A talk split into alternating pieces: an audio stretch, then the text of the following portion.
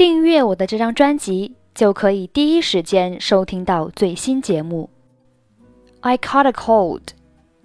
I caught a cold. I caught a cold.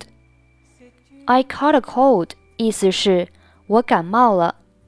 感冒可以用 catch a cold 这个短语。Caught 是 catch 的过去式。 春秋换季时很容易感冒，夏天也有人热的感冒。我们要时刻注意自己的身体，尽量不要让自己生病。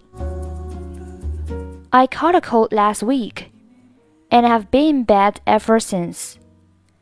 我从上星期感冒之后就一直卧病在床。I caught a cold last week, and have been in bed ever since.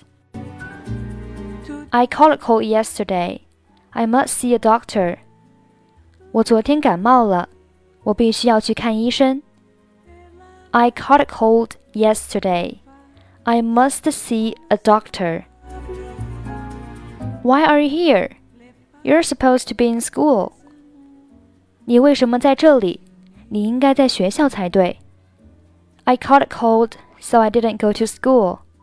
我感冒了，所以没有去上学。 why are you here? You're supposed to be in school.